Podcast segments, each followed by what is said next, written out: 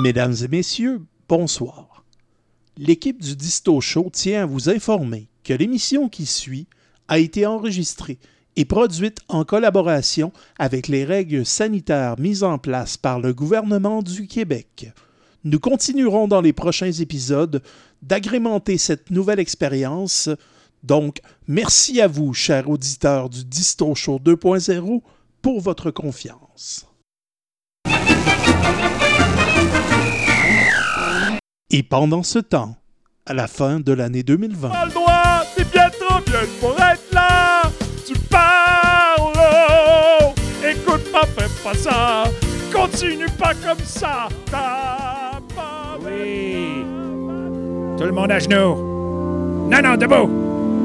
Ah, j'aime beaucoup le son des pièces qui tombent dans le petit panier, mais j'aime surtout le silence des billets ou des chèques. Est-ce que ça vous tente de chanter? Est-ce que vous êtes de bonne humeur? Est-ce que vous êtes de bonne humeur? Est-ce que vous êtes un répondeur? Est-ce que vous êtes un répondeur? Voici revenu le temps des fêtes. Voici revenu le temps des fêtes. Encore 15 jours de mal de tête. Encore 15 jours de mal de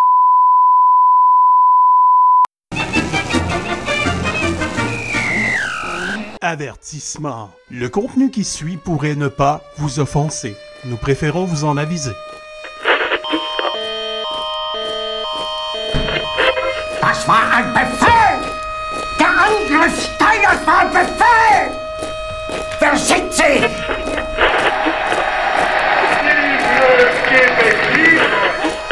Donc, euh, face à ce constat, on est obligé aujourd'hui d'annoncer euh, une espèce de traitement choc pour réduire, entre autres, le nombre de visites euh, dans les maisons. Donc, c'est pour ça que je vous annonce qu'à compter de samedi qui vient, pour quatre semaines, on va avoir un couvre-feu au Québec de 8 heures le soir à 5 heures le matin. Ça veut dire qu'à part de pour aller travailler, les personnes ne pourront pas euh, être à l'extérieur de leur domicile entre 8 heures le soir et euh, 5 heures le matin, donc du 9 janvier jusqu'au 8 février.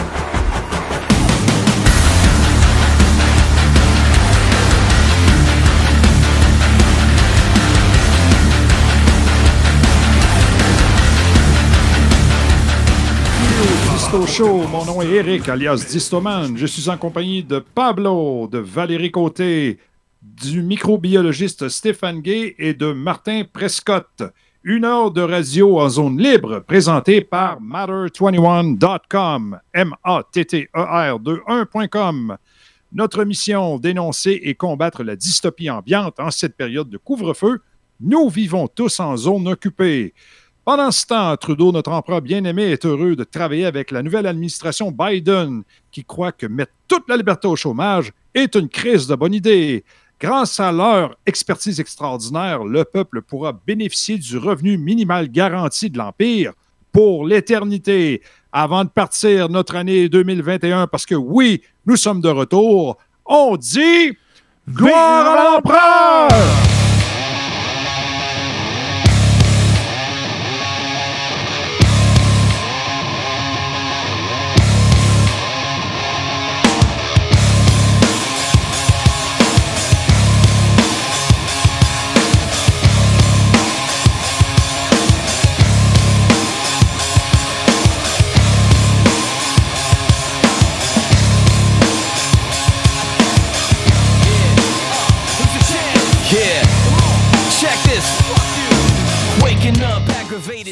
Pablo, t'es tombé dans le piège de l'argent et de la drogue. C'est Si. normal, Pablo. Si. Trump, euh, Trump c'est ton héros, dans le fond. hein. C'est ton grand héros. Juste les jeudis. Oui, mais tu vis pas dans le même régime d'imposition que lui. Mais euh, Trump, ton héros, il s'est fait enfiroiper par les forces de l'Empire, là. Tu sais, ton Donald chéri avec euh, sa femme en plastique, il est, re- il est reparti vivre à Mar-a-Lago, retrouver son luxe 5 étoiles, son avion avec l'intérieur en or, avec les Rolls-Royce. en parlant de son avion, est-ce que tu as déjà eu la chance de voir le documentaire qui a été fait euh, simplement pour son avion? là? Ils ont fait un documentaire pour présenter euh, la déchéance de cet avion avec euh, l'intérieur en or. Écoute, euh, les- comme tu as dit, les moteurs Rolls-Royce, il y a le pilote, il peut l'avoir quand il veut. Tu sais- tu sais, quand tu as trop d'argent, là, puis tu Je veux pas, partager. toilette, hein. Ah, t'es en or. en or? Oui, tout est en or. Ah, c'est malade. Il doit avoir des bonnes idées. Et il faut pas oublier non plus le paquet de chums euh, à qui il a donné la grâce présidentielle juste avant de partir. Des gars comme Steve Bannon, il y a un rappeur un peu bizarre qui est en prison. tu sais. Lil Wayne. de même. Mais Julian Assange puis Edward Snowden, eux autres, ils crèvent. Puis Rudy Gi- Giuliani, lui aussi, il crève. Puis en plus de ça, il y a un paquet de factures pour euh, mon oncle Donald qui a plein d'argent, mais on dirait que mon oncle Donald ne veut pas y payer. Fait que euh, En parlant de son, déçu, Pablo. en parlant de son avocat, là, est-ce que Oui. tu as vu la. la- euh, je crois que c'était Infoman. Ils ont sorti euh, un moment vidéo où ce qui est fraîchement teint. Il a les cheveux fraîchement teints. Puis Mhm. il est dans une conférence de presse, puis tu vois la coulisse noire qui coule sur le bord du front, puis qui descend là, dans sa face, puis tu vois le gars, il sortait de la coiffeuse. là. Oh oui, c'est- à l'image de, cette administration-là qui, qui, a, euh, euh, bon, euh, la pluie puis le beau temps pendant quatre ans. Cependant, c'était un peu fling-flang des fois. Des fois, c'était super, c'était un peu fling-flang, mais t'es es déçu qu'il ait perdu, euh, Pablo? Ben, écoute, c'est sûr que, euh, étant euh, quelqu'un de très capitalisme, euh, capitaliste, pardon, tu me connais, moi, je, je, je sais plus quoi faire de mon argent, je l'enterre, je la cache dans les murs. C'est sûr que là, avec un, un président qui est plus, on va dire, protectionniste, ça va être tough. Ça va être tough. Oui. Il garde même les vaccins pour lui, là. Fait que, ça va pas bien. C'est ça. Mais au moins, il y a deux beaux chiens. Fait que maintenant que tu es officiellement déçu puis que tu vas crever de faim, ben il faut que tu te désintoxiques de l'administration Trump, de ces terres bizarres-là, comme beaucoup de gens d'ailleurs qui ont trop consommé le ragoût euh, d'opérations psychologiques à saveur de Q. Les gens ont besoin de papier Q pour se, Oh! tenir, euh, pour se tenir là. Fait que ce que je veux vous proposer aujourd'hui pour lancer l'année 2021 du Disto Show, c'est euh, parler de l'héritage politique de l'administration Trump. Euh, parlons un peu d'Orange Crush. Trump, c'est un compteur en chef. C'était le compteur en chef de la nation. L'ex-président a joué un rôle central dans la définition de l'identité nationaliste de la droite américaine. C'est essentiellement ce groupe-là qui a ramassé le message, qui s'est identifié à ce message-là. Traditionnellement, là, les présidents américains, là, ils évoquent la nation à travers les météoroïques de la puissance et de la vertu, deux caractéristiques très distinctes au cœur de l'exceptionnalisme américain. Et ces récits-là, là, euh, ils ont été largement transformés par le, le fameux Donald Trump en question qui, qui a rejeté la vision morale des présidents qui l'ont précédé. It's true. Ça, it's really true. Oui, ça ne signifie, pas- pour autant que ce président-là, euh, il n'a pas eu de vision morale qui lui était propre. L'étude de ses discours, remarques et tweets, ça révèle un récit quand même cohérent dans lequel la puissance se confond avec la vertu. Euh, quand on analyse tout ça, on se rend compte que le président Trump utilisait le christianisme et la religion comme une expression culturelle de puissance et que son récit de l'exceptionnalisme américain, parce que lui, il pense que la nation américaine, c'est une exception planétaire, s'est réduit à une affirmation de la fierté, de la force et de la souveraineté nationale. La nature nationaliste de la rhétorique Trump était caractérisée par les symboles du patriotisme, qui étaient le sang, le drapeau, la famille. Son patriotisme, il dessinait la vision d'un monde qui n'était plus une communauté de nations travaillant ensemble pour un ordre libéral, mais plutôt une arène de lions dans laquelle des nations souveraines, hyper individualisées, se faisaient concurrence. Ça, c'était sa vision à lui. Enfin, Trump évoquait le mythe de la puissance violente à travers l'utilisation des métaphores de guerre puis du jeu. Les racines de l'expression populiste de la vertu, de la puissance, chez Trump, sont à trouver dans le passé personnel de la personne. Euh, c'est aussi un, un populisme politique qui ponctue régulièrement l'histoire américaine. là. Je Il pensais- inventé. Je Il pensais, a juste un- mis un peu plus de sauce que les autres, puis ça a pogné. je pensais que tu voulais me parler de son casino à Atlantic City. quand tu Ouais, me il dis dans le il jeu. que le bonhomme, il a eu le génie de mettre un peu de religion dans le mélange. Puis euh, il a brassé tout ça, puis whoop, le tour était joué. Lui pensait qu'il l'avait l'affaire, mais c'est bien plate pour lui, mais le gâteau, il n'a pas pris. Pourquoi? faut s'expliquer pourquoi le gâteau, il n'a pas pris. Pourquoi le bonhomme, n'a pas été chercher 100 millions de votes, qu'il en a eu juste eu 75. Pourtant, il a fait des choses extraordinaires pour son peuple. Il a baissé les impôts, mais la dette, elle a explosé. Fait que moi, je me dis, pourquoi, même en utilisant la religion dans le mélange, le gâteau, il n'a pas pris? C'est simple. Je me dis, quel lien je devrais faire entre la confiance que j'ai, moi, personnellement, en Dieu, avec celle que j'accorde à un politicien? Il n'y en a pas de lien. Il n'y en a pas. Fait que tous ceux qui ont essayé d'aller chercher de la traction avec des opérations psychologiques, là, je reviens encore à Q, le fameux phénomène Q. Trump il a essayé d'aller chercher de la traction en se mettant en marge avec ce phénomène-là. Fait qu'il faut l'admettre. Autant Trump que tous ceux qui étaient des adeptes de Q, ils ont tombé dans la fosse au crocodile. Fait qu'il y avait un piège là-dedans, là, dans cette fosse au crocodile-là. là. Au croco- crocodile. Oui, les, les sociétés entières, là, ils peuvent être facilement influencés quand elles souffrent de l'illusion que les mauvais moments sont éphémères. Une pandémie, ça passe, puis que les gouvernements les protégeront quoi qu'il arrive. C'est pas ça qui est arrivé. Il est historiquement prouvé que les gouvernements ont tendance à créer des problèmes au lieu de les résoudre. C'est parce que la dynamique du pouvoir des gouvernements qu'on parle, ça ne change pas. Les politiciens pour lesquels on vote ne sont pas en contrôle. Ce sont plutôt les élites qui financent leur campagne et marquent leur cabinet de leurs emprunts qui contrôlent la game. Les représentants politiques comme Trump, ils partent, ils arrivent, mais les élites de l'establishment, eux autres, ils sont là à jamais. Puis là, vous en avez un, le fameux Biden en question, ça fait 46 ans qu'il est là. C'est un monument de l'élite de l'establishment de Washington, D.C.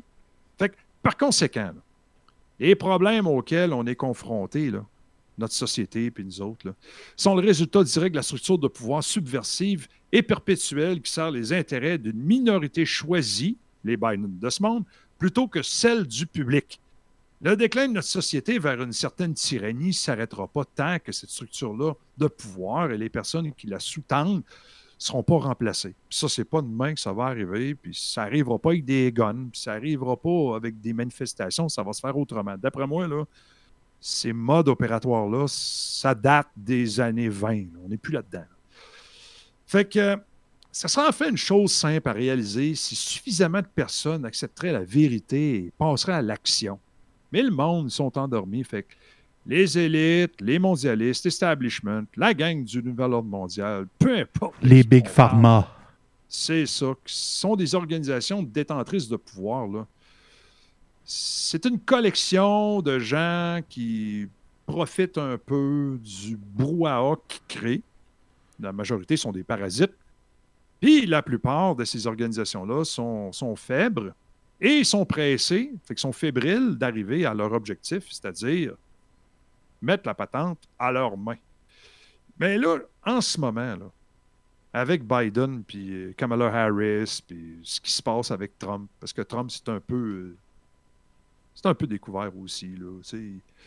Trump, euh, on s'est rendu compte qu'il faisait partie de la game aussi. Il a laissé une lettre à Biden, puis il a fait son bougonneux, mais il a joué à ball game pareil.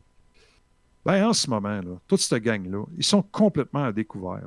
ces gens-là disent fièrement, régulièrement, euh, ils crient ça à tue-tête, leurs affiliations et leurs intentions là, euh, par l'intermédiaire des, des- institutions qui contrôlent. je parle du, du Council of Foreign Relations en passant par le groupe Bilderberg en ce moment, le Forum économique mondial, les fondations Ford, Rockefeller, Open Society.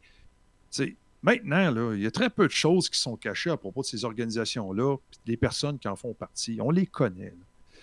La triste réalité est, je dis bien est, que la plupart des gens doivent toucher le fond avant d'accepter l'idée qu'ils ne peuvent pas compter sur le système en place pour les sauver du mal. Trump en faisait partie de ce système-là. Ses pardons présidentiels prouvent sa game. tant qu'ils continueront à croire aveuglement que le système se protégera, euh, les protégera ou se corrigera de lui-même, il ne se passera jamais rien. Il n'y a jamais rien qui va changer. Fait que pendant ce temps-là, les élites agissent ouvertement, en toute impunité, parce qu'ils savent très bien que les êtres humains sont plus susceptibles de demander de l'aide à un système que de régler le problème par eux autres mêmes. Si quelqu'un devrait mettre fin à ce simple et unique fantasme de masse, ben, les élites disparaîtraient demain matin. Mais c'est pas ça qui se passe. Ce qu'on lit puis ce qu'on entend, c'est Watch the show, grab some popcorn. Je suis désolé, mon grand, ma grande, mais la vie, c'est pas ça. Faut sortir, il faut foncer, il faut être dynamique, puis il faut être créatif. Fait on fait face à des prédateurs. Ces prédateurs-là, ils ne cherchent pas des cibles difficiles. Ils cherchent des cibles faibles.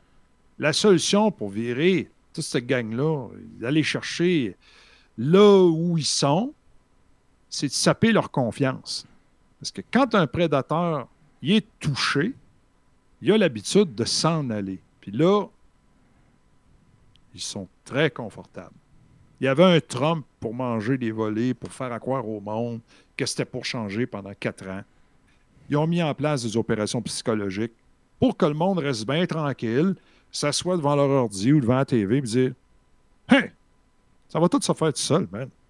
Grab some popcorn, watch the show. Désolé, c'est pas comme ça que ça marche. Il y a un prix ultime.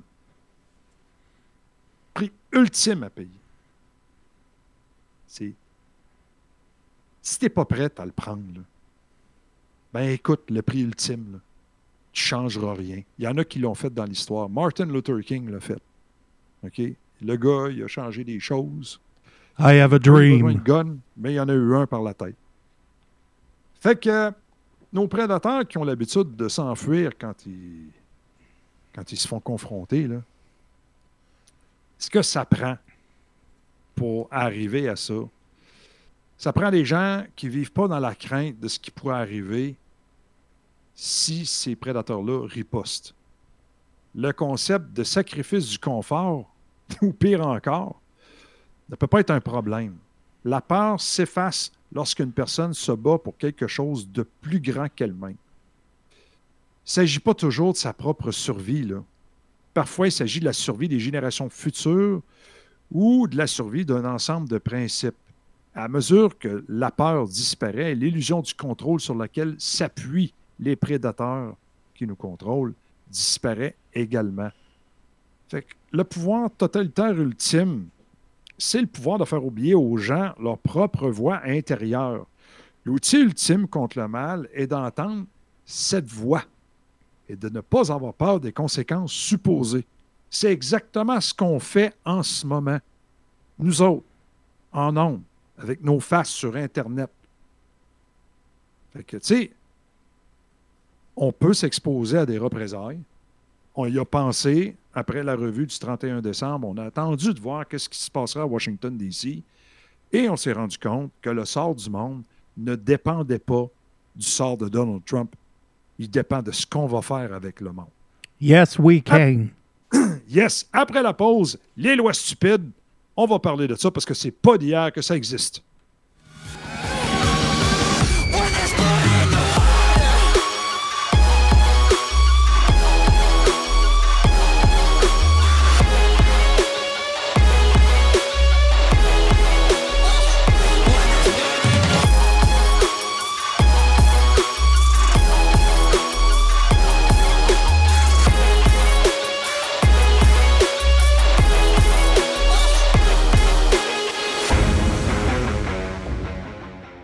On vit dans une période d'incompétence coordonnée, tu trouves pas, Pablo?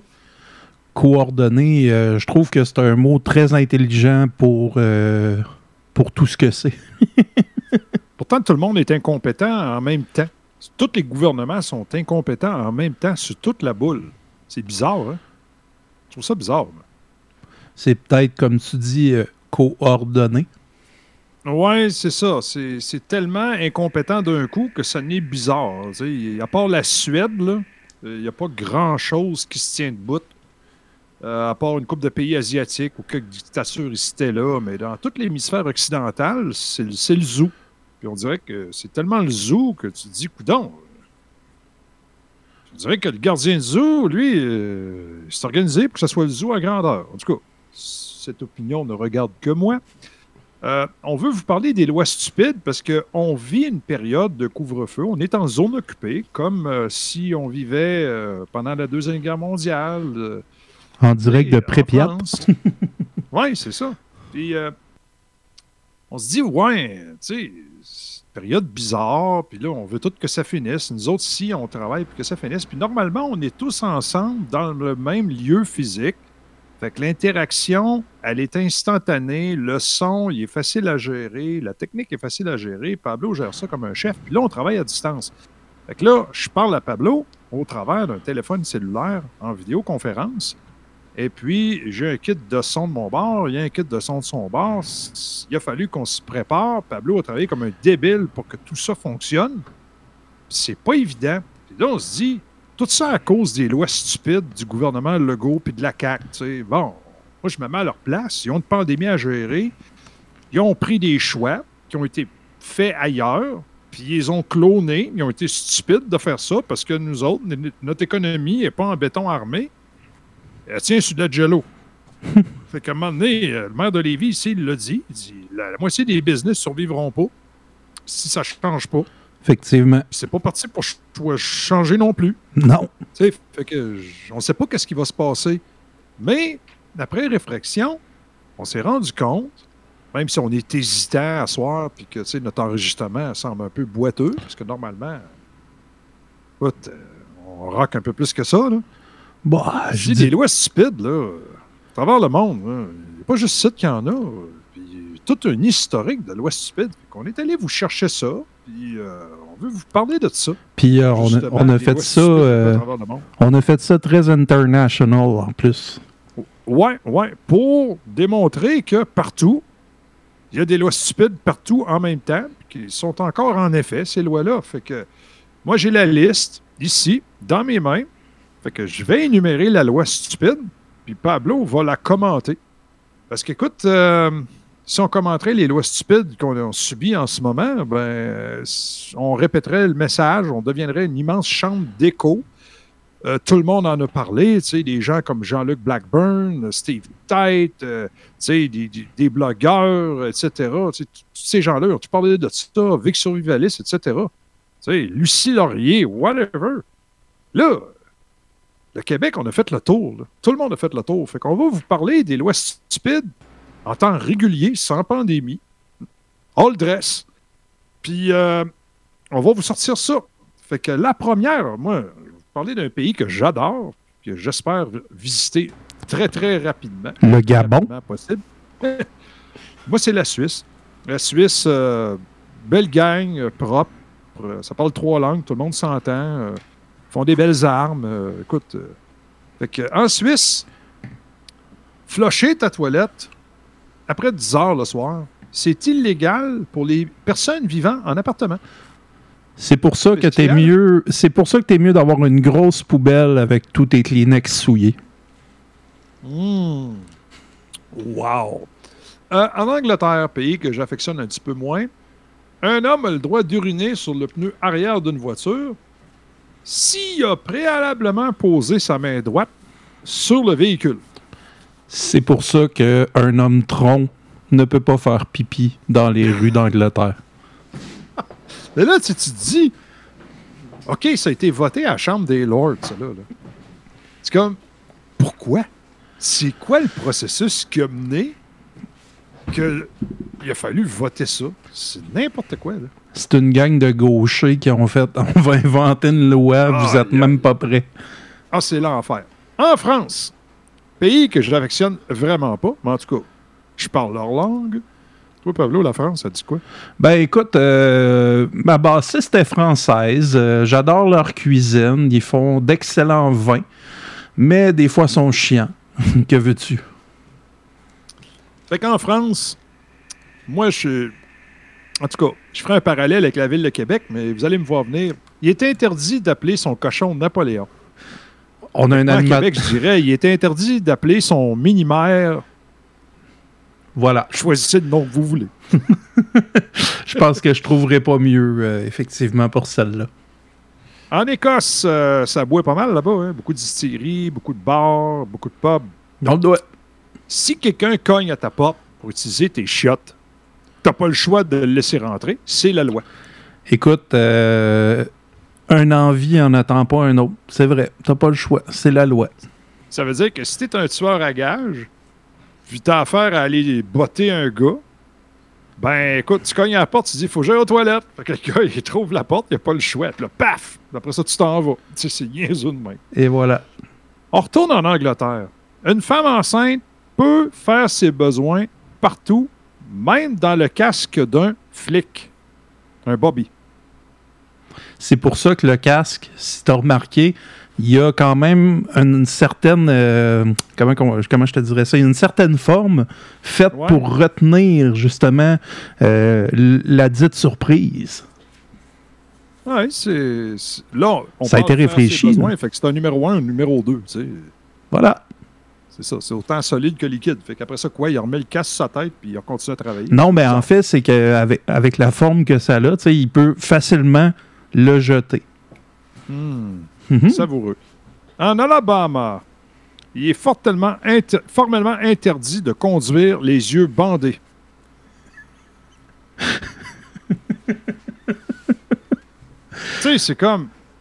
OK, il y a une loi, là. C'est n'importe quoi. là. À Toronto, ville de merde, il est interdit de prendre les transports en commun si tu as mangé de l'ail, mais juste le dimanche. Ça doit être une loi juive. C'est bizarre, là. Euh, à Asheville, il est interdit d'éternuer dans la rue. Je sais pas. C'est peut-être eu un gros problème de virus là-bas. En Floride, interdit de chanter en costume de bain. Il y a une coupe de snowbirds, d'après moi, qui vont se faire arrêter. Écoute, c'est sûr que les prisons doivent être pleines. En Arizona, interdit de porter des bretelles. Il y a un monopole de ceinture là-bas, d'après moi. En France, on retourne en France, à Paris, une poubelle est considérée comme une arme mortelle. Bizarre, ça. Au Canada, il est formellement interdit d'enlever publiquement un plaster, un pansement. Je me retiens de dire des niaiseries, là, mais bon. Je sais pas. en Angleterre, on retourne en Angleterre, il est formellement interdit de boire si on possède une vache. Mais là, on parle pas si c'est une vache à deux pattes ou à quatre pattes. Ah. Oh, oh, plétide.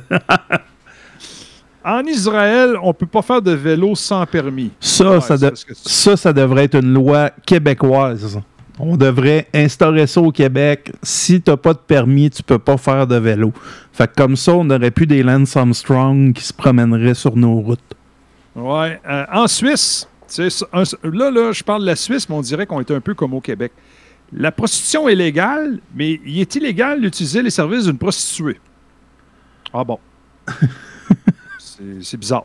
À Milan, en Italie, dans la ville de Milan, c'est un règlement municipal. Il est obligatoire de sourire en permanence, sauf quand on enterre quelqu'un.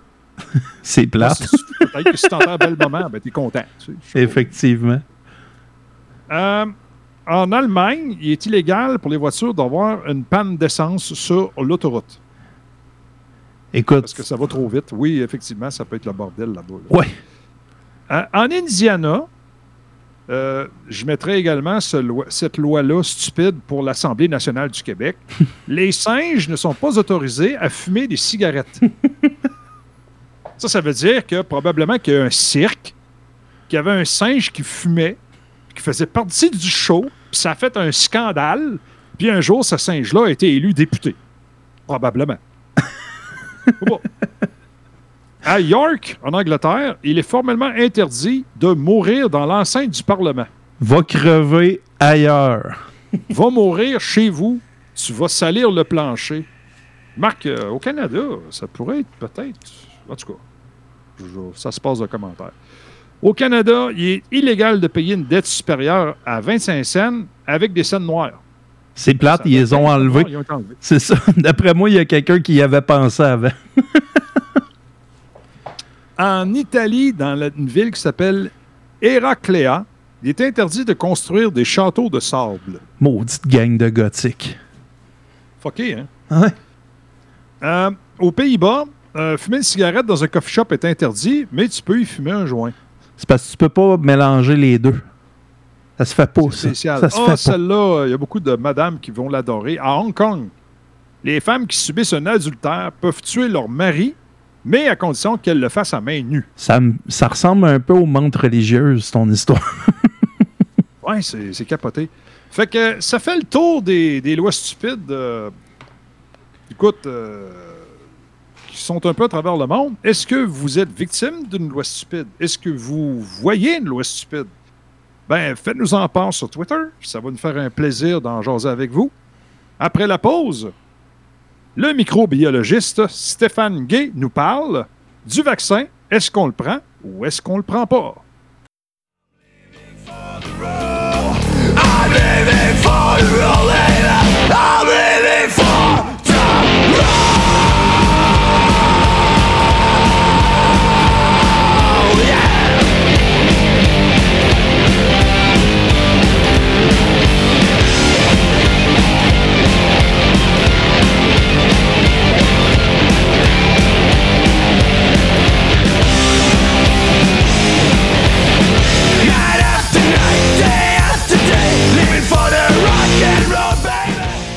Nous sommes de retour avec le microbiologiste Stéphane Gay. Disto, je vois qu'il y a une question qui te brûle les lèvres. Je te laisse lui poser pour commencer. Est-ce que je le prends le vaccin ou pas? Écoute, euh, si tu me donnais 10 secondes à répondre à cette question-là, je te dirais non. Prends pas la chance. OK. Prends pas la chance. Pas que le vaccin est mauvais, pas qu'il faut pas se faire vacciner. Moi, je suis pas un anti-vaccin, hein. je suis euh, microbiologiste de formation. Je connais le principe, euh, comment fonctionne l'immunité. Euh, J'ai travaillé dans une usine à fabriquer des vaccins. Je, dis, je, je nie pas le principe de la vaccination. Mais dans ce cas-ci, présentement, le vaccin peut être très bon, peut-être qu'il est efficace comme à 95% comme ils nous disent. Peut-être que les effets secondaires à long terme, il n'y en aura pas. Mais ce que je peux vous dire de façon certaine aujourd'hui, c'est que ce vaccin-là n'a pas été testé pour les principaux problèmes reconnus euh, pour exister avec les vaccins contre les coronavirus et ça s'appelle les effets ADE, Antibody Dependent Enhancement. Alors en français, on pourrait traduire ça par la facilitation de l'infection par des anticorps. Alors ça, c'est la principale raison. Alors, euh, on va nous dire, ah non, ça a été testé, ta, ta, ta. Non, il y a une chose qu'on ne peut pas faire en vaccinologie, c'est d'acheter du temps. hein. On peut acheter des cerveaux, on peut acheter du matériel, on peut acheter euh, des usines. On peut mettre tout l'argent qu'on veut, mais le temps ne se compresse pas. Et euh, pour étudier les phénomènes ADE, premièrement, ça se fait d'abord chez les animaux. Les tests chez les animaux ont été skippés.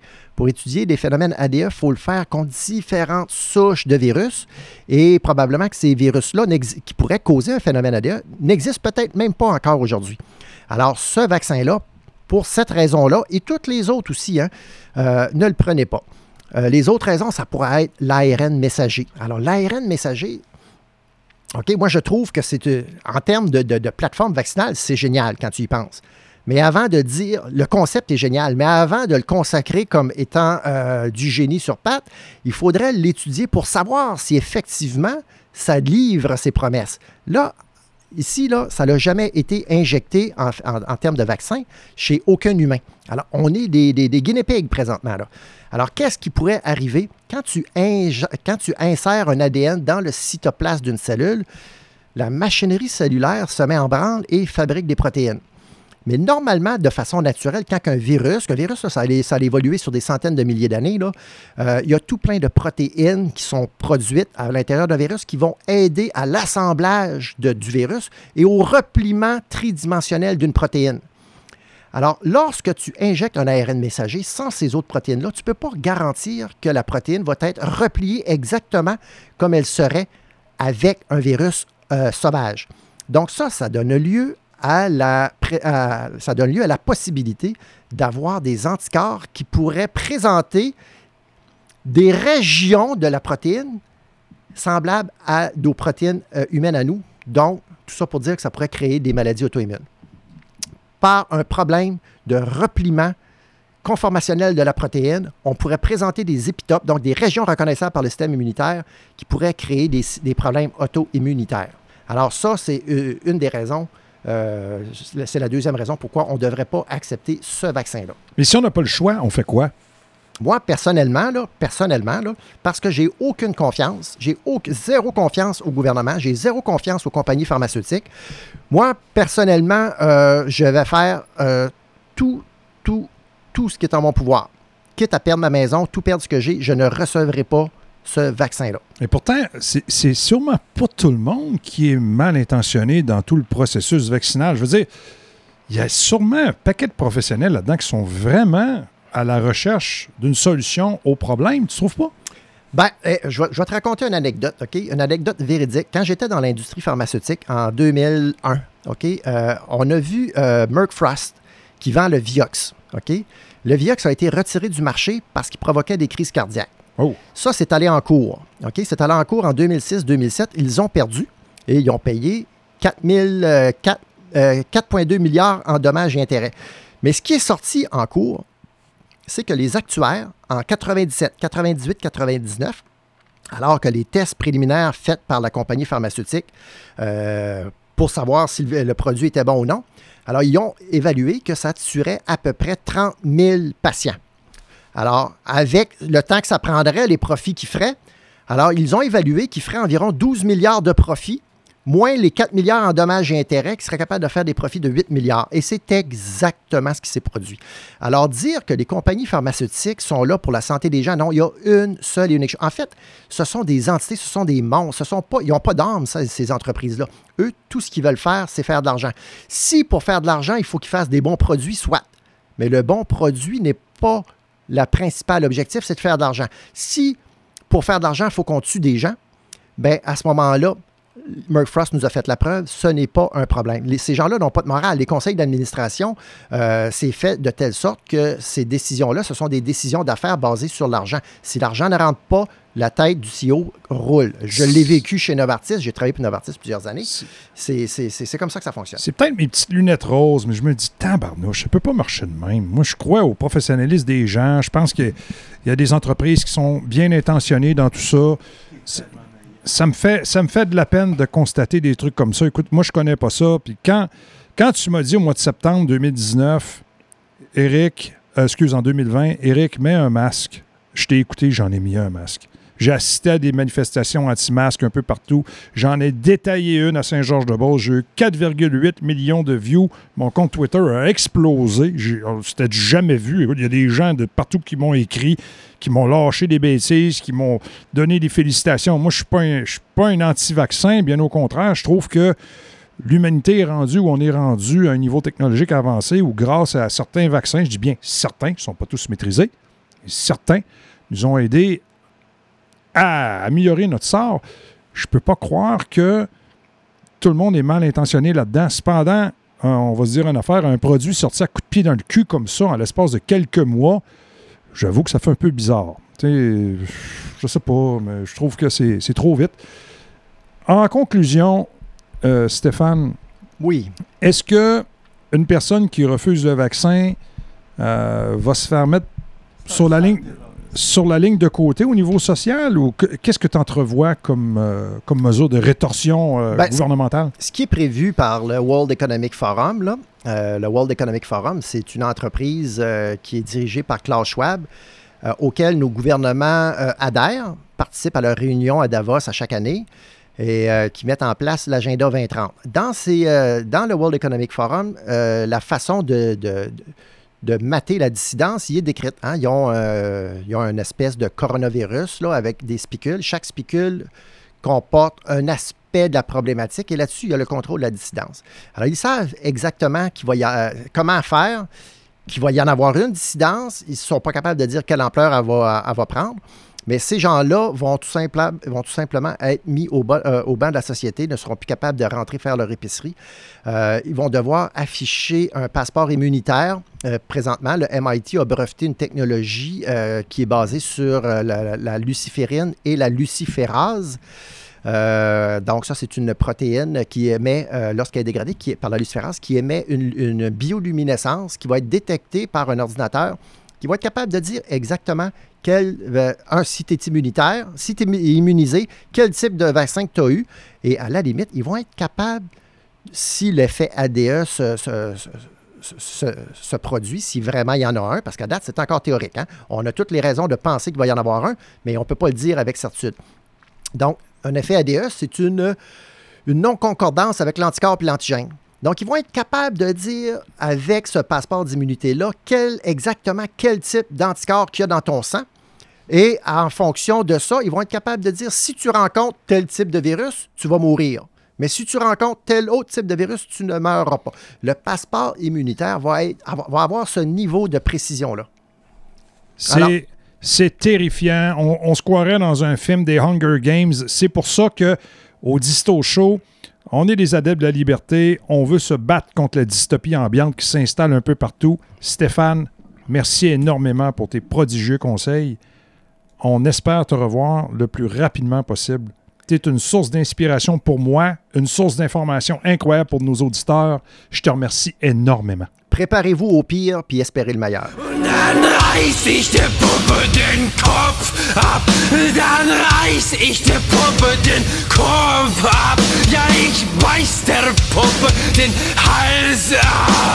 Es geht mir nicht gut. Ich reiß der Puppe den Kopf ab.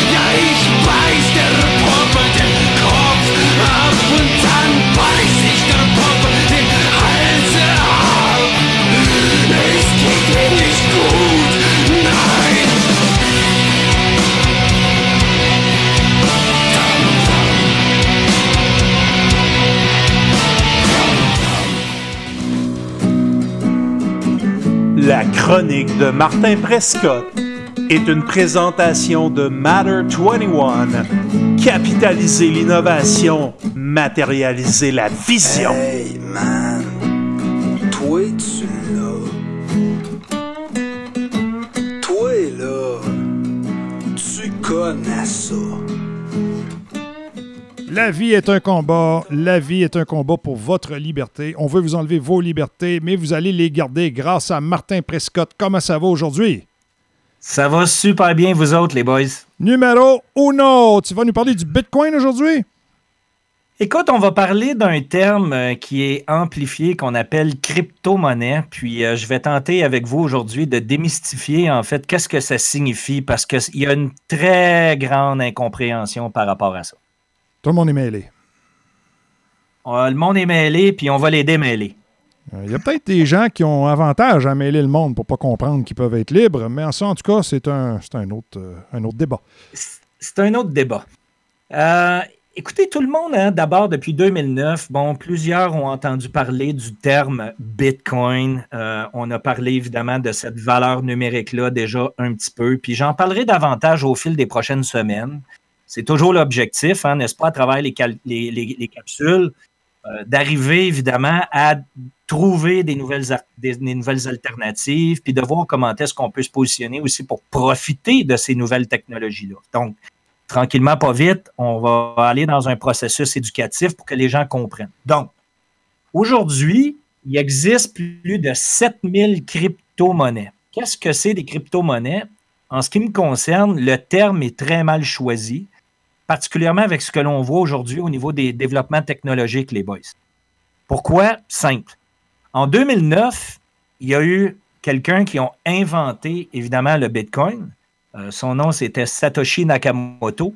On ne sait pas si c'est un homme, une femme, un groupe d'individus quelconque. Euh, il demeure, bien entendu, complètement obscur euh, parce qu'on sait très bien que le bras euh, de force de l'État attaquerait directement ces personnes-là ou cette personne-là si euh, elle était dévoilée. Donc, il y a clair. quelqu'un quelque part. Pardon? C'est clair qu'ils se feraient attaquer. C'est clair qu'ils sont une menace des ennemis de l'État. Ben, vous vous souvenez dans la dernière capsule, hein, ce que je discutais justement, c'est le fait que quand il y avait une entité en arrière de Napster, ben, ces gens-là ont été amenés dans des procédures judiciaires, alors qu'aujourd'hui, tu regardes BitTorrent, puis ça tourne complètement décentralisé sur l'Internet et ils ne savent pas qui attaquer parce qu'en fait, il n'y a pas d'individu qui possède. Donc, on part à la base de ça. Donc, En, 2000 en 2009, pour la première fois de l'histoire, on a maintenant une valeur d'échange disponible numérique sur l'Internet. Ça veut dire quoi? Ça veut dire qu'on a maintenant une capacité d'échanger une valeur numérique. Et quelle est la distinction à faire? Elle est fort simple. À la base, quand je t'envoie, Eric, un courriel, Yes. ben, je garde une copie du courriel-là, n'est-ce Yes. pas? Yes. Donc, moi, j'ai une copie d'un courriel qui m'a été envoyé par quelqu'un d'autre, que je t'envoie la même copie à toi. Au bout de la ligne, on est 3, on est 10, on est 10 millions à avoir la même copie. Et qu'est-ce qui a été résolu, en fait, comme problématique avec Bitcoin? C'est maintenant la capacité de s'assurer que lorsque moi, je te transfère quelque chose, tu deviens l'unique propriétaire de cette valeur-là et moi, je ne l'ai plus le contrôle de cette valeur-là. Donc, c'est le principe de dire que quand je te donne un dollar, parce que j'ai acheté euh, ton vélo, exemple, ben, tu comprends qu'à partir du moment où je t'ai donné ce dollar-là, tu as maintenant mon dollar, mais moi, je n'ai pas une copie de ce dollar-là. Donc, c'est ce qui a été solutionné dans le cas de Bitcoin qui n'existait pas avant 2009. Donc, on a maintenant l'argent de l'Internet. On a la capacité maintenant, sans frontières, sans barrières, de pouvoir envoyer de la valeur partout dans le monde sans passer par un système bancaire, sans qu'il n'y ait aucune surveillance bancaire. Ça, c'est la- génial. là. OK, on comprend ça. Donc, on parle ici d'une valeur d'échange. Et c'est la raison principale pourquoi le premier terme qui a été utilisé a été appelé crypto-monnaie. La problématique de ça, c'est que la technologie qui se cache en arrière de Bitcoin s'appelle la technologie blockchain. Et la technologie blockchain n'a pas été développée uniquement dans le but de devenir Bitcoin. Bitcoin est la première utilité de la technologie blockchain. Mais la technologie blockchain va beaucoup plus loin que ça. La technologie blockchain permet la transparence absolue. Pourquoi? Parce que au lieu que le registre de données soit contrôlé par un parti spécifique, un groupe d'individus ou un seul individu, ce registre de données-là est complètement transparent partout à travers l'Internet. Donc, lorsque moi j'effectue une transaction, exemple, euh, Eric, je t'envoie un Bitcoin, cette transaction-là est partout sur l'Internet et les gens sont capables de voir qu'il y a eu une transaction qui a été effectuée de cette clé publique-là vers cette clé publique-là. Donc, on sait qu'il y a eu une transaction qui a été effectuée. Il y a des millions de gens qui peuvent bien vérifier comme quoi que cette transaction-là a bien eu lieu. Par contre, elle ne permet pas nécessairement d'identifier qui est la personne qui contrôle la clé publique. Est-ce que je me fais bien comprendre? Absolument. Donc, c'est à peu près le, le même principe qu'une clé SSH. Tu as une partie privée et tu as une partie publique. Oui, puis encore une fois, il faut comprendre que les technologies blockchain, ce sont des logiciels, ce sont des technologies qui sont codées, qui sont des programmes. Donc, il existe des blockchains qui sont complètement transparentes, il existe des blockchains qui sont complètement opaques, il existe des blockchains privatives qu'on appelle, parce que là, si, exemple, je prends une compagnie qui veut prendre des informations confidentielles et mettre ça dans un registre blockchain pour sécuriser leurs données, contre le hacking, mais en même temps, ils ne veulent pas que ça soit transparent pour que leurs compétiteurs puissent voir les données en question, eh bien, ils vont utiliser une technologie blockchain privative, dont ils sont uniquement eux les seuls à avoir le registre des informations des données. Donc, vous comprenez que cette technologie-là a plusieurs possibilités dépendant du besoin. Donc, une compagnie peut utiliser une blockchain privative pour ses données confidentielles. On peut utiliser une blockchain complètement transparente pour être capable de bien voir que les transactions ont lieu et qu'elles sont conformes et vérifiées et vérifiables. Dans le cas exemple d'une élection, on a déjà les technologies qui existent aujourd'hui pour s'assurer en temps réel de voir avec exactitude les gens voter, pour quel parti ils ont voté, et s'assurer que tout ça ne peut pas faire partie d'une fraude. Dans la mesure où on ne, voit pas nécessairement l'identifiant. Donc, encore une fois, si on voulait vraiment avoir un processus électoral légitime, les technologies existent pour être mises en place pour que ça se produise. Tout est déjà là. Il reste évidemment juste à déterminer quels sont les besoins, de quelle manière on doit le construire, parce que la technologie nous le permet aujourd'hui. Est-ce que le crosseur va l'utiliser un jour, euh, la technologie, ou si le crosseur va s'organiser pour tout le temps garder euh, la belle technologie on the side pour pouvoir continuer à crosser le système? Ben écoute, premièrement, si on parle, mettons, euh, je vais revenir sur encore une fois de l'histoire. Tu vois, regarde, les banques et les, les, gouvernements nous ont fait peur beaucoup au fil des dernières années de nous dire que tous ceux qui cherchaient à blanchir de l'argent, les vendeurs d'armes, les vendeurs de drogue, utilisent tout Bitcoin, évidemment, parce que euh, ils sont cachés des systèmes. C'est absolument faux. Euh, si vous comprenez bien ce que je viens de vous dire, les transactions sont transparentes. Donc, il faudrait vraiment être con pour être évidemment quelqu'un qui fait euh, du marché noir ou de l'illégal, puis d'aller évidemment planter ça, faire des transactions sur une technologie telle que Bitcoin. Ça laisse trop de traces. Ben, c'est sûr que les gouvernements puis les entités comme l'Agence du revenu ont déjà des processus, ou si ce n'est pas déjà le cas, ça va venir bientôt, où ils vont être capables de traquer évidemment qui est l'utilisateur de telle clé publique et faire ensuite le lien de traçabilité entre toutes les transactions qui ont été faites de la première à la dernière. Donc, par contre, il existe des technologies. Il y en a une, entre autres, qui s'appelle Monero, M-O-N-E-R-O, qui est l'équivalent, si on veut, d'une certaine manière, d'une technologie telle que Bitcoin, mais les transactions sont complètement opaques. Donc, à partir du moment où je te transfère une valeur qu'on appelle Monero, que je t'envoie une certaine quantité de valeur, Eric, il n'y a aucune trace de transaction entre toi et moi. Et il n'y a aucune façon de déterminer pour qui que ce soit que cette transaction-là a eu lieu. Est-ce que je peux envoyer de la beauté à Pablo ou s'il va toujours rester euh, aussi laid d'une façon aussi simple? Euh, écoute, probablement qu'on pourrait voir de quelle manière on pourrait valoriser ça, effectivement. Une bonne vieille opération chirurgicale, esthétique. Il y a beaucoup de vrais à faire. Mais en conclusion, euh, Martin, euh, est-ce qu'il y a une lueur d'espoir un jour que oh, Bitcoin et, les technologies blockchain nous, donnent la liberté ou si est-ce qu'on va être euh, confronté à un combat du bien contre le mal euh, constant et puis que ça, va finir par un grand éclair blanc euh, éblouissant ou si à un moment donné, on- ils vont finir par comprendre en haut que Chris, réveillez-vous, on n'est plus au 19e siècle. Eric, il y a plusieurs trucs qui me viennent à l'esprit en écoutant ta question. La première, c'est qu'un des objectifs du Disto Show, c'est d'être souverain. C'est ce que j'ai compris. C'est clair. C'est clair.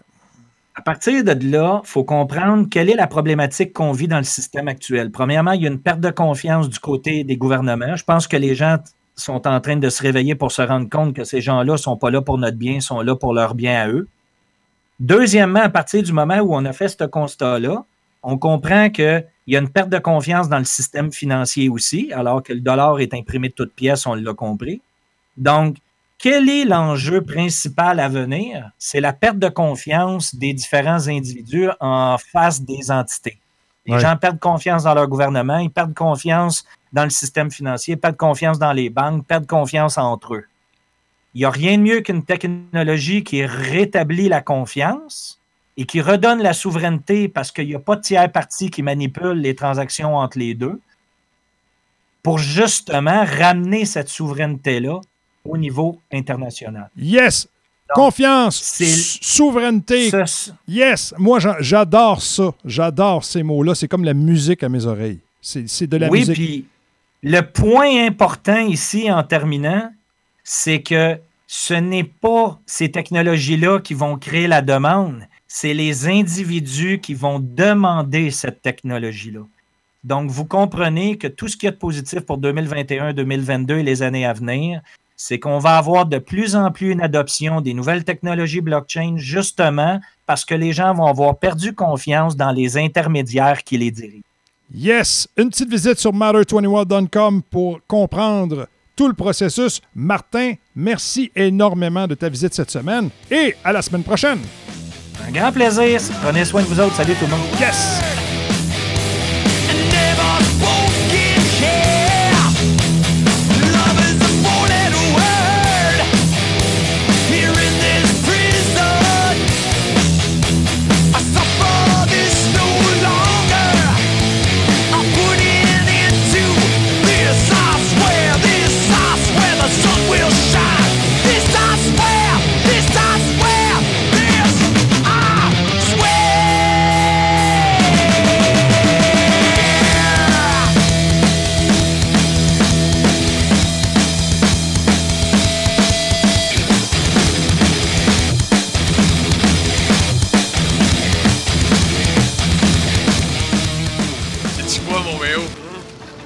Chose, là.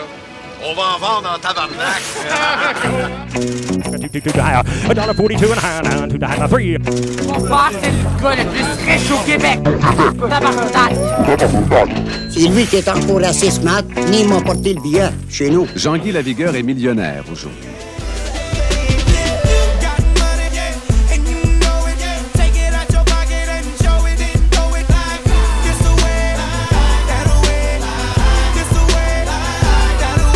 Ma belle Valérie, comment ça va?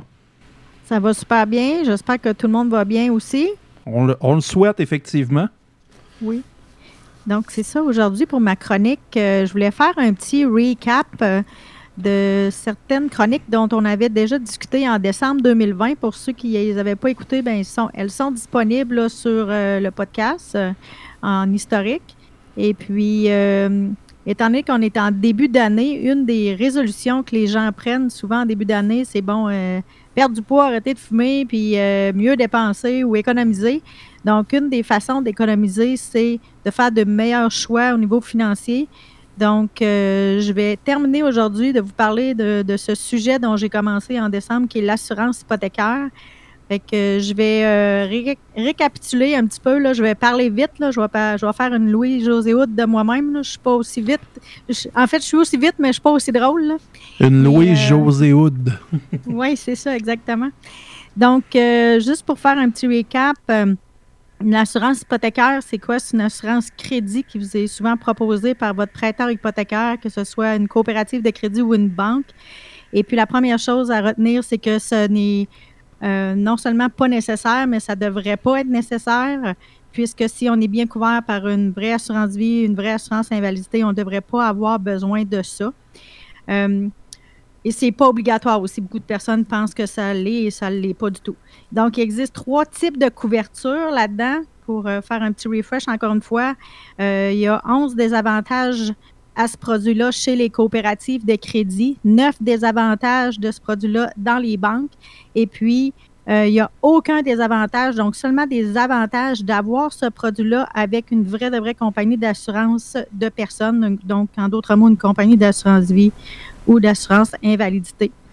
Donc, euh, la première chose qu'on doit se rappeler, c'est que les institutions de crédit font pas des études euh, d'éligibilité approfondies au départ. Donc, euh, oui, vous payez peut-être des primes, mais ça ne garantit pas que vous êtes couvert au bout du compte.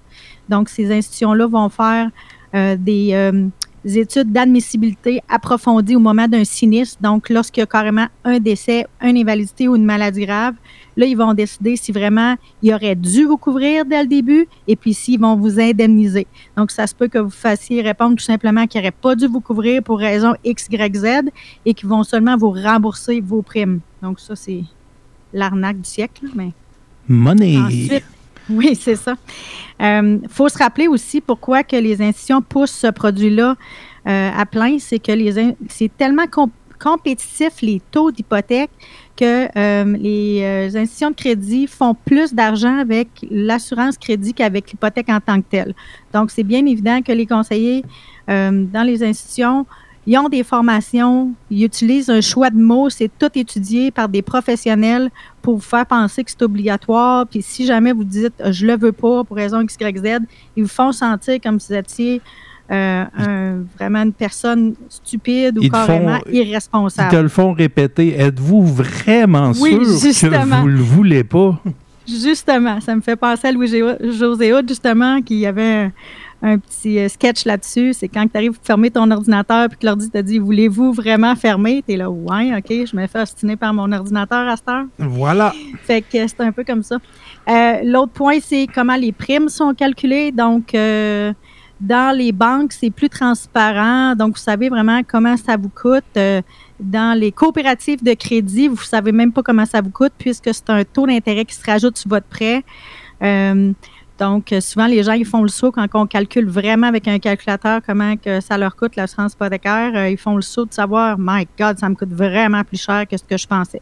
Donc, évidemment, avec les euh, compagnies d'assurance, c'est très transparent. Et puis, euh, vous pouvez aussi faire des économies si, exemple, vous voulez payer euh, annuellement à la place de mensuellement. Ou si vous êtes en meilleure santé qu'une autre personne aussi, ben, euh, c'est possible que vous ayez des, des surprises au niveau de vos primes. Où est-ce que vous aurez des taux privilégiés qui vous feraient économiser. Ensuite, on avait déjà discuté de ça aussi, à, qui appartient la protection. Donc, dans les institutions de crédit, c'est comme si vous louez l'assurance, ça ne vous appartient pas, vous contrôlez aucune ficelle de ce produit-là. Euh, et si vous quittez l'institution financière, euh, ben à ce moment-là, vous partez pas avec l'assurance. Donc, évidemment que euh, nous, les humains, on est comme des autos. hein. Notre santé, habituellement, se détériore en vieillissant. C'est rare que notre santé s'améliore. Donc, évidemment, à chaque fois que vous euh, magasinez votre hypothèque et que vous changez peut-être d'institution, bien, ça vous met à risque à ce moment-là que votre santé se soit détériorée depuis votre dernier renouvellement. Puis à ce moment-là, bien, ça, ça peut vous limiter dans vos, dans vos options d'assurance. Par contre, si vous aviez justement euh, suivi euh, le conseil qui est d'avoir vos propres protections avec une vraie compagnie d'assurance, donc étant donné que c'est à ce moment-là extérieur à votre prêt, euh, ben, à ce moment-là, si votre santé se détériore, ça ne vous empêchera pas de magasiner. Vous allez pouvoir changer d'institution tout de même sans que ça ait d'impact sur votre prêt. Ensuite, un autre point dont on avait discuté, c'est que euh, dans les institutions de crédit, la, protection, elle est décroissante, ce qui, en théorie, pourrait avoir une certaine logique puisque votre prêt est décroissant. Par contre, euh, pour avoir travaillé pour travailler dans les finances depuis 21 ans, j'ai rarement vu des gens qui n'ont pas eu besoin de refinancer leur hypothèque au cours de leur vie pour des bonnes ou des mauvaises raisons, là, que ce soit parce qu'ils voulaient consolider des dettes ou que ce soit parce qu'ils font des rénovations majeures. Puis on va se dire les vraies affaires, c'est bien rare quelqu'un qui est capable euh, de refaire faire ses fenêtres, ses, ses portes puis son toit sans euh, avoir besoin de refinancer puis payer ça cash. Là. Fait que souvent, les gens, ils, lorsqu'ils sont en renouvellement, ils vont demander à l'institution euh, de rajouter de l'argent sur l'hypothèque. C'est ce qu'on appelle un refinancement. Et puis, à ce moment-là, ben, euh, ils vont pouvoir payer leur, rénovation euh, de cette façon-là. Donc, encore une fois, si on a une protection qui est décroissante, mais qu'à chaque, euh, je sais pas, 10 ans, on rajoute de l'argent sur l'hypothèque pour faire des rénaux ou s'acheter un chalet, acheter un bateau à louette, bien là, à ce moment-là, je reviens avec mon idée d'avant. Si notre santé s'est détériorée, on peut être dans le pétrin à ce moment-là. Par contre, si vous avez une protection qui n'est pas décroissante de façon individuelle, bien, à la limite, si votre santé s'est détériorée, vous faites tout simplement renouveler votre hypothèque au- jusqu'au montant de la protection que vous aviez de, de façon originale, puis au moins vous êtes couvert s'il arrive un décès, une invalidité ou une maladie grave.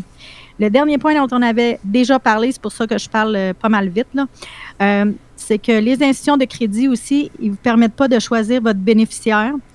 Donc, c'est vraiment stupide parce que vous payez de votre argent durement gagné une prime et puis ils vous laissent même pas décider c'est qui le bénéficiaire. Donc, ce que je veux dire, c'est que c'est eux les bénéficiaires. De façon, fait que dans le fond, là, ils nous trustent même pas qu'on est assez intelligent pour savoir comment gérer notre argent. Fait que finalement, a un décès, et euh, s'ils décident de payer, comme vous pouvez le constater, j'insiste sur le si. Euh, à ce moment-là, c'est que eux se payent en premier. Donc, en d'autres mots, ils, ils clairent l'hypothèque. Puis là, ben, vous euh, vous avez pas votre mot à dire. Tandis qu'avec une vraie assurance vie, à ce moment-là, vous pouvez décider que vous mettez. euh, la plupart des gens vont mettre, exemple, leur conjoint bénéficiaire, mais c'est pas obligé. Vous pouvez mettre euh, la moitié au conjoint bénéficiaire, la moitié aux enfants. C'est vous qui décidez de ça. Donc, moi, je trouve que c'est logique que vous payez une prime de votre poche, ben, vous pouvez toujours bien décider de qui est votre bénéficiaire. Les autres points dont on n'avait probablement pas discuté dans les autres chroniques, je vais peut-être être un petit peu plus euh, euh, longue à expliquer là-dessus. C'est que aussi, c'est pas tout le monde dans. Disons qu'on est un couple ou c'est pas nécessairement un couple. Là. On peut, euh, exemple, acheter une maison, deux business partners achètent un immeuble à revenu ou une business ou whatever. Bien, c'est pas nécessairement qu'on a le même besoin. Je vous donne un exemple. Je suis une féministe, fait qu'on va dire, bon, madame gagne 100 000 par année, monsieur gagne euh, 50 000 par année. Euh, ben à ce moment-là, on s'entend que si madame rapporte 100 000 par année, elle va créer un plus gros vide financier dans la famille si elle décède que si c'est monsieur qui décède avec son 50 000 de revenus par année. Est-ce que vous pensez que ça a du bon sens, ce que je dis là? Effectivement. Bon, c'est ça. Fait que dans le fond, on s'entend que madame a besoin d'une protection beaucoup plus importante parce que elle va créer un beaucoup- plus gros vide financier. Donc, nous, les conseillers en sécurité financière, c'est notre titre euh, officiel là, à l'AMF, l'Autorité des marchés financiers. On est obligé de faire une analyse de besoins individuels avant de suggérer des protections aux gens. Donc, euh, ça arrive assez souvent quand même qu'on va suggérer des montants qui sont différents à des gens qui ont carrément des situations différentes. C'est pas nécessairement aussi le, le revenu. Ça peut être aussi que, par exemple, euh, monsieur, madame gagnent le même salaire, mais je ne sais pas, un des deux a des enfants d'une autre union euh, à supporter. Fait que c'est sûr qu'à ce moment-là, cette personne-là a, des besoins qui sont plus grands qu'une autre personne qui n'a pas d'enfant ou quelque chose comme ça. Ensuite, un autre désavantage de l'assurance crédit chez les prêteurs, c'est que eux, ils vous demandent pas non plus quel type de protection vous voulez. Donc, euh, ils vont rentrer dans la gorge le seul produit qu'ils ont, qu'on appelle du temporaire 5 ans. Donc, du temporaire 5 ans, qu'est-ce que ça veut dire, ça? Ça ne veut pas dire que 5 ans plus tard, la police termine, mais ça veut tout simplement dire que le prix va augmenter. Puis 5 ans plus tard, ben guess what? Vous êtes 5 ans plus âgé. Donc, évidemment, le prix, ça va en croissant, euh, s'en va de façon croissante avec l'âge. Donc, vraiment, nous, on trouve ça ridicule qu'une protection qui est décroissante a une prime croissante. Donc, je sais pas qu'est-ce que toi t'en penses, Pablo, mais moi, je trouve ça complètement ridicule de payer toujours de plus en plus cher pour de moins en moins d'assurance. Qu'est-ce que t'en penses? Ben écoute, euh, on a, on a juste à prendre en exemple euh, l'assurance auto qui depuis, euh, je crois, deux ans, il y a eu justement une montée fulgurante des prix pour aucune raison valable. je veux dire, euh, il n'y a pas plus d'accidents, il n'y a pas moins d'accidents, mais eux sont capables de décider, parce qu'ils ont une espèce de monopole, que du jour au lendemain, on vous charge plus cher, puis vous n'avez pas un mot à dire, parce que de toute façon, vous n'avez pas le choix d'être assuré, c'est la loi. Oui. C'est sûr que l'assurance de dommages puis l'assurance de personnes, ça porte le mot assurance, tous les deux, mais c'est un peu différent dans le sens que euh, moi, j'assure des personnes, donc en cas de décès, invalidité ou maladie grave ou autre, euh, j'assure pas des biens. Puis, des fois, c'est ça, le monde, ils mettent tout dans le même panier, puis assurance, assurance, mais euh, vraiment, je tiens à faire la distinction que c'est comme, c'est comme une pomme puis un steak, là, tu sais, comme les deux affaires se mangent, mais c'est rare que tu vas déjeuner au steak, puis c'est rare que tu vas manger une pomme euh, pour souper, là. Ça dépend pour qui. Ça dépend Ouais, pour qui. le macaroni le matin, c'est bon. Non, non, non, pas de bon sens. Euh, fait que c'est ça. Fait que nous, évidemment, on a tout plein d'outils dans notre coffre à outils. Euh, donc, on, va- vraiment proposer une panoplie de produits. Puis, c'est le client, en fonction de son budget, ses priorités, de ses préférences, qui va choisir selon euh, ce qu'il préfère, tout simplement. Il y a aussi un principe en finance qui est qu'on ne devrait pas prendre de notre argent durement gagné pour assurer un passif. Donc, un passif, qu'est-ce que ça veut dire? C'est une dette en d'autres mots on devrait plutôt prendre de notre argent durement gagné pour assurer un actif. Donc, dans ce cas-là, c'est pas l'hypothèque qui est le sous-produit qu'on doit assurer, mais c'est vraiment nous, la personne qui travaille. Donc, euh, notre capacité à travailler nous amène la capacité à gagner du revenu. Puis cette capacité à gagner du revenu-là nous amène à être capable de s'endetter pour acheter des biens. Donc, souvent, je vais faire une analogie parce que souvent, les gens, on pense plus en images qu'en mots. Donc, si disons que vous aviez de l'argent pour assurer, vous avez une poule qui vous pond des œufs, puis vous avez seulement de l'argent pour assurer une des deux choses suivantes entre la poule ou les œufs. Qu'est-ce que vous pensez qui serait plus logique d'assurer? Le poulailler. non, la poule. Ça, Effectivement. Pourquoi qu'on devrait assurer la poule? C'est assez simple. C'est que si on assure les œufs, ben les œufs, une fois qu'ils sont, euh, sont qu'on les a mangés, qu'ils sont perdus, qu'ils sont volés ou euh, qu'ils sont tombés à terre et sont cassés, il n'y en a pas d'autres. Tandis que si on a acheté une couverture d'assurance sur la poule, ben la poule, si elle meurt, on va récolter l'assurance. Si elle est malade, on peut récolter l'assurance. Si elle est perdue, si elle est volée, on peut récolter l'assurance. Ce qui fait que c'est comme si la poule était encore là pour nous pondre des œufs à tous les jours. Donc, euh, je ne suis pas en train de nous traiter de poule pondeuse, là, mais retenez seulement ça. Il faut assurer des actifs et non pas des passifs. Le email explose, les crazy féminis sont en feu. Ah oui? tu viens de Euh. les comparer à des poules pondeuses. ben, c'est correct, c'est correct. Je suis une femme moi-même, puis. T'as le doigt. Dans, dans le fond, euh, on est tous des poules pondeuses, qu'on soit des hommes ou des, euh, ou des femmes. euh, Dès le moment qu'on qu'on génère du revenu, on, on génère du revenu. voilà. Euh, L'autre chose, c'est euh, c'est important de faire affaire avec un professionnel.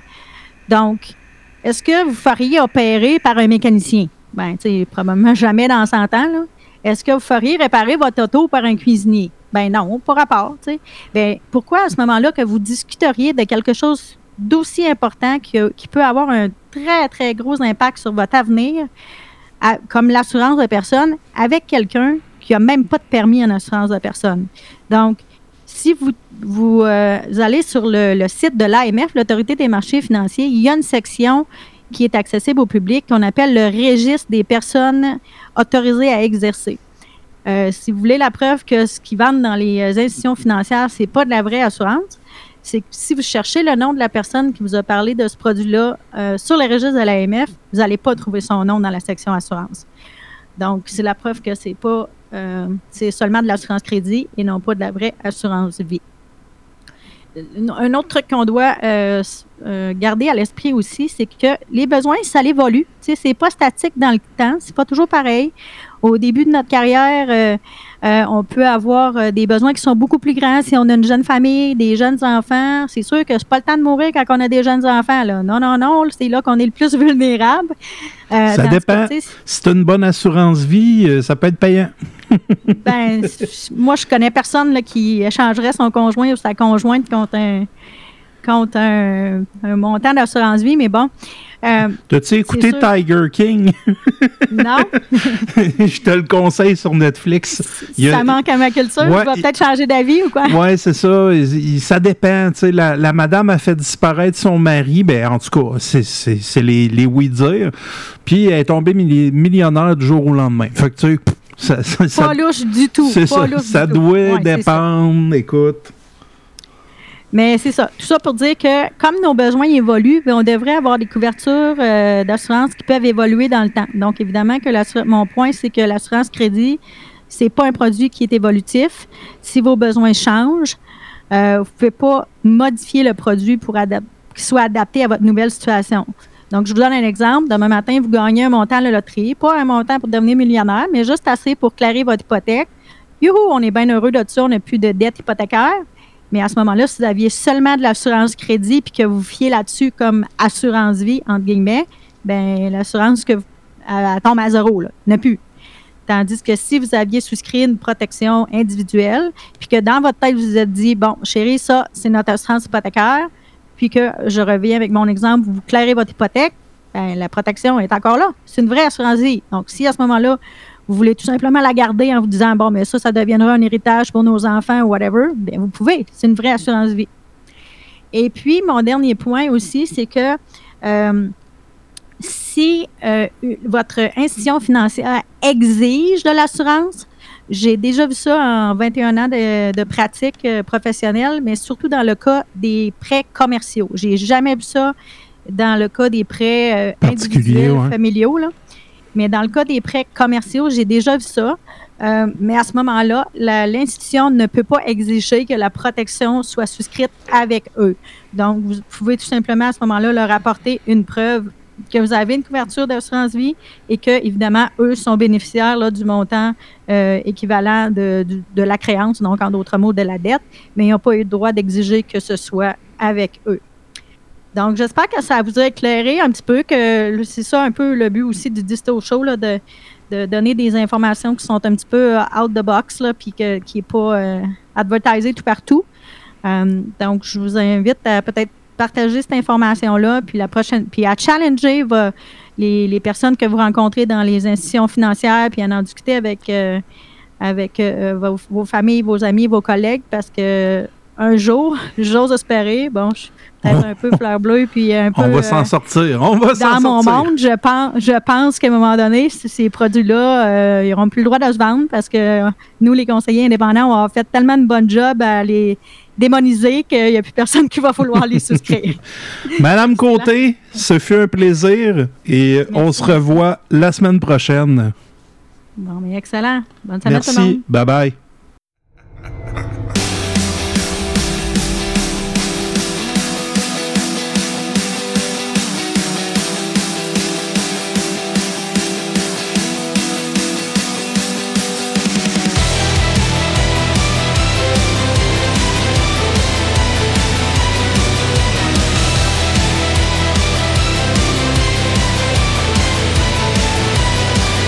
En conclusion, Pablo, euh, c'est pas évident de travailler à distance comme ça. La synergie du studio est Nous manque. difficile à recréer, mais je pense qu'on s'en sort quand même pas pire. Oui, effectivement. Euh, c'est sûr que ça a été, comme tu as dit d'emblée, un, un travail de moine, pour euh, emprunter cette bonne vieille expression. Euh, parce qu'il il faut, faut que les gens comprennent que euh, c'est bien beau parler dans un micro, mais le disto show, c'est aussi des thèmes, c'est des virgules musicales, c'est euh, aussi des gens qui nous appellent de l'extérieur. Donc, tu c'est- ça qui est difficile de tout fitter ensemble et aussi que il, il manque l'énergie humaine. là, tu sais, je veux dire, euh, se parler à travers un cellulaire, c'est pas pantoute la même game que quand on est assis euh, à, à moins de 2 mètres. On s'excuse. Monsieur Arruda. On va aplatir la courbe, mais euh, La petite bière avec ça, il y a le petit Red Bull avec ça. oui, puis euh, il y a surtout euh, Pizzeria 67 euh, à côté. Ouais, puis la synergie de se rendre dans un endroit qui, qui sert en partie à ça, c'est comme un peu notre, euh, notre forum de Montréal à nous autres. Oui, effectivement. Puis euh, là, on veut vous informer que oui, le, le Disto Show est là pour, euh, pour durer. Par contre, euh, on va y aller en alternance à partir de- de- du début de mars avec une nouvelle plateforme en alternance. Une semaine, ça va être le Disto Show et l'autre semaine, ça va être le Constro Show. Pourquoi? Parce que j'ai eu une demande, euh, des demandes multiples pour créer une plateforme, un spectacle informatif au niveau de l'industrie de la construction, autrement dit, tout ce qui se passe à l'intérieur de cette industrie-là. Euh, un support vocal, euh, dynamique, qui va être en mesure de euh, recréer euh, l'univers de, et la culture de l'industrie de la construction au Québec en ondes. Pourquoi? Parce que les travailleurs, les 171 000 travailleurs et les 25 000 entrepreneurs de cette industrie-là n'ont pas toujours le temps d'aller sur les plateformes pour s'informer. Euh, les journées passent vite, les gars ils ont des enfants, sont dans un contexte sanitaire dégradé avec un couvre-feu. Ce qu'on veut, c'est offrir un univers informatif, un univers aussi un peu entertainment qui correspond aux besoins de cette industrie-là. Puis en même temps, il y a un aspect plus commercial derrière. Le Disto Show nous a servi à maîtriser la mécanique. Alors, ce qu'on veut faire aussi, c'est- un projet commercial qui va être viable. Euh, parler de politique, parler de commentaires, c'est bien beau, mais ça ne paye pas les factures à Pablo. Fait que pour ça, il faut créer quelque chose qui n'existe pas. Et euh, au niveau vocal, pour un gars sur un chantier, c'est beaucoup plus facile de, de l'écouter en mode audio qu'en mode vidéo, parce qu'écoute, il y a des gars euh, sur des chantiers, des gars sur la route, les industries connexes, euh, il y a les, les associations représentatives, il y a les entrepreneurs. Bref, c'est un univers énorme, l'industrie de la construction. C'est 48 milliards de dollars d'activité économique. Alors, une semaine après l'autre, vous allez être en mesure de découvrir cet univers-là, tranquillement, pas vite, qui va s'installer. Pablo, tu as la première étoile en 2021 d'avoir littéralement sauvé le disto show des mesures sanitaires. Tu l'as tu l'as ressuscité. On fait notre Tu as fait un travail extraordinaire de 3h26 minutes que, selon moi, ça a été marquant cette année. Écoute, on a eu, euh, toutes plateformes confondues, environ 5800 écoutes. C'est quand même pas rien pour un show de 3h26. Effectivement. Et euh, ce, qui est, ce qui est le fun, c'est que le, le lecteur PSPT, ben lui, il calcule les écoutes complètes. Fait que là, euh, quasiment 4100 écoutes uniquement pour Twitter, sans compter Twitch, Facebook, les plateformes euh, de, de balado-diffusion, c'est quand même pas rien. Fait que, euh, on est de retour dans nos vieilles chaussettes après un petit congé. Puis là, ben, on est craqué pour passer au travers l'année 2021 avec vous autres en espérant que la vie revienne normalement le plus vite possible. Yes. Sur ce, merci de votre confiance. Pablo, ça a été un plaisir. Comme toujours. Et à la semaine prochaine.